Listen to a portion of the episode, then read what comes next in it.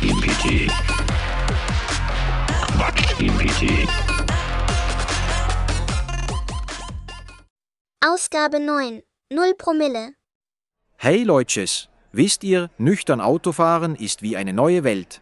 Ich habe sogar bemerkt, dass mein Auto ein Radio hat. Lars, ernsthaft? Ich dachte immer, das Ding ist nur da, um die Motorengeräusche zu übertönen.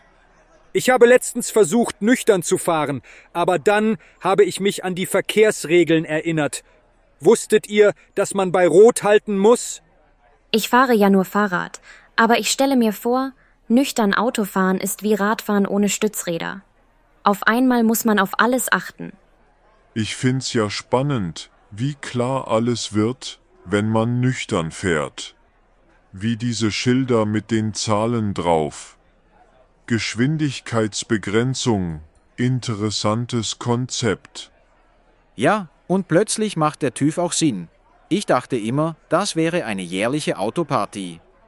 Lars, du bist ein Genie. Nüchtern Autofahren enthüllt die Geheimnisse des Universums. Stimmt, wie diese mysteriösen Kreise auf der Straße. Wer hätte gedacht, dass das Parkplätze sind? Bei mir gibt's sowas nicht. Ich parke mein Fahrrad, wo ich will. Manchmal sogar in meinem Wohnzimmer. Wisst ihr, was ich festgestellt habe?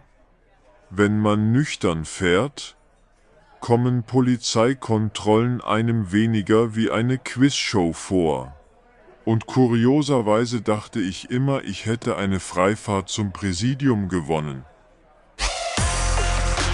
Quatsch GPT.